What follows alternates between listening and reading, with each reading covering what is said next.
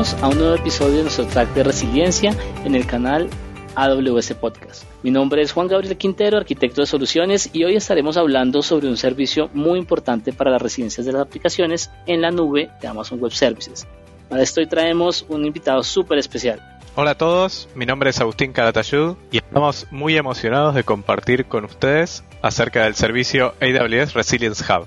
Para aquellos que no estén familiarizados con el servicio, Resilience Hub es una herramienta esencial que ayuda a los clientes de AWS a monitorear y mejorar la postura de resiliencia de sus cargas en la nube. Con el servicio podemos fijar objetivos de RTO y RPO para distintos escenarios y medir si nuestras cargas cumplirían con esos targets. Para los que no estén familiarizados con los conceptos, RTO o Recovery, Time Objective es la medida eh, de qué tan rápido después de una falla una aplicación tiene que estar disponible de nuevo.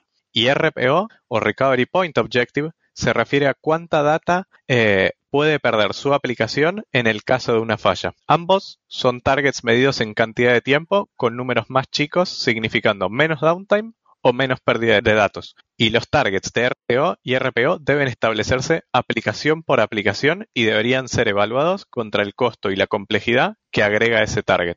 Exactamente. Pero ahora nuestros oyentes estarán preguntando, bueno, una vez que yo defino mis objetivos de recuperación, ¿cómo es que le puedo dejar saber a AWS Resilience Hub cuáles son los componentes de mi aplicación? Pues les cuento que esto podemos hacerlo a través de varios métodos.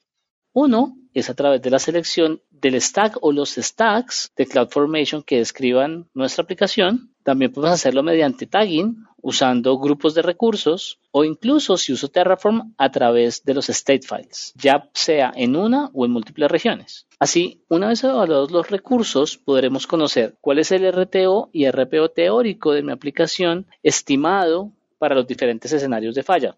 Por ejemplo, fallos de aplicación, fallos de infraestructura, fallos de zona de disponibilidad o fallos incluso de una región entera. Gracias a esto podemos definir rápidamente un plan de acción para mejorarlos junto con algunas recomendaciones operativas relacionadas con automatización y observabilidad. Pero para no adelantarme, ¿qué te parece, Agus, si hablamos sobre tres de las funcionalidades principales de este servicio? Buenísimo. Empiezo yo entonces con la primera. Eh, podemos evaluar los recursos que componen nuestras cargas de trabajo y su nivel de resiliencia. Esta funcionalidad le permite a los clientes obtener una vista holística de la arquitectura de sus aplicaciones, pueden identificar oportunidades de mejora en la configuración, como bases de datos, servidores, servicios y demás. Además, esta visualización es crucial para entender cuáles son los puntos débiles y cómo falla una aplicación, ya sea en infraestructura, como decías vos, zona de disponibilidad o región. Sin duda, algo que también es súper útil es que Resilience Hub clasifica esas recomendaciones en tres categorías. La que requiere menos cambios, la que me implica menos costos y la que puede brindar un mejor RTO y RPO. Ya con esta vista, entonces, los clientes pueden evaluar de manera rápida y efectiva cuáles son los riesgos potenciales, escoger cuál es el camino que quieren tomar y tomar las medidas proactivas para mitigar estos riesgos identificados antes de que se nos conviertan en problemas mayores. Exacto. La segunda funcionalidad eh, importante es la posibilidad de realizar ejercicios de ingeniería de caos gracias a la integración que tiene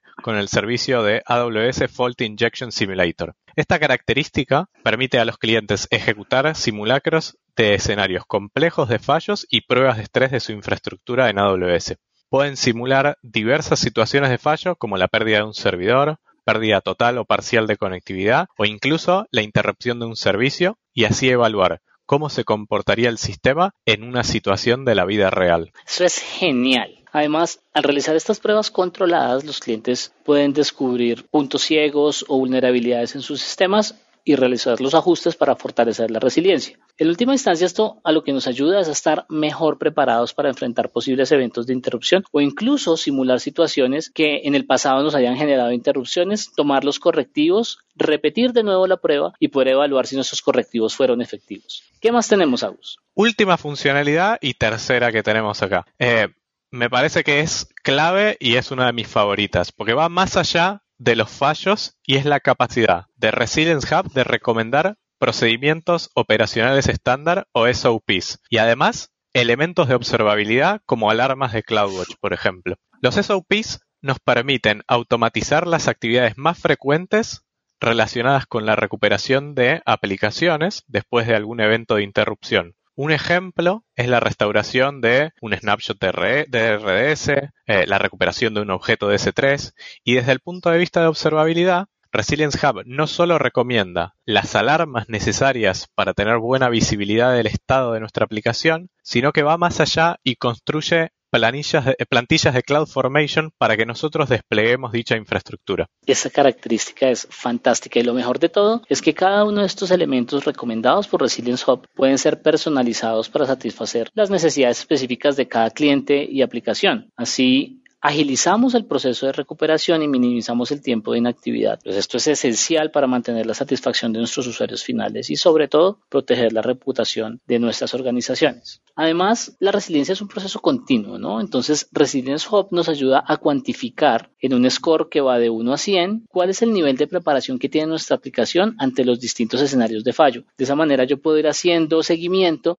de cómo, conforme va pasando el ciclo de vida de mi aplicación, se va manteniendo mi postura de resiliencia a lo largo de los meses y de los cambios. Una cosa importante que eh, destaca este score es eh, la capacidad de implementación de test, alarmas, SOPs que veníamos hablando antes y las cuantifica. La realidad es que AWS eh, Resilience Hub es un servicio fundamental para los clientes de Amazon Web Services en su camino de mejora de postura de resiliencia proporciona una vista completa de la aplicación, permite realizar pruebas y simulaciones de fallo y además ayuda a construir elementos para automatizar la recuperación después de eventos de interrupción. Exactamente. Y pues bueno, como lo hemos venido conversando, pues al mejorar la resiliencia de mis aplicaciones, podemos asegurar la continuidad de nuestras operaciones, proteger los datos, garantizar una mejor experiencia para nuestros usuarios. Y ya que hablamos de todas las ventajas, algo que siempre genera inquietud es el precio. Pues les cuento que Resilience Hub tiene una capa gratuita de seis meses para las primeras tres aplicaciones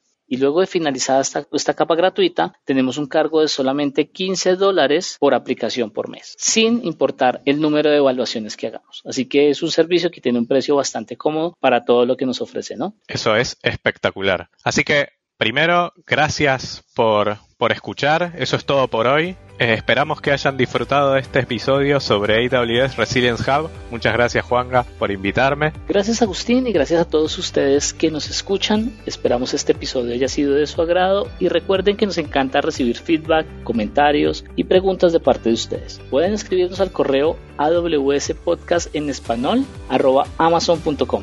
Soy Juan Gabriel Quintero, en esta sesión nos acompañó Agustín Calatayud y como nos gusta decir en AWS, sigamos construyendo. Hasta la próxima.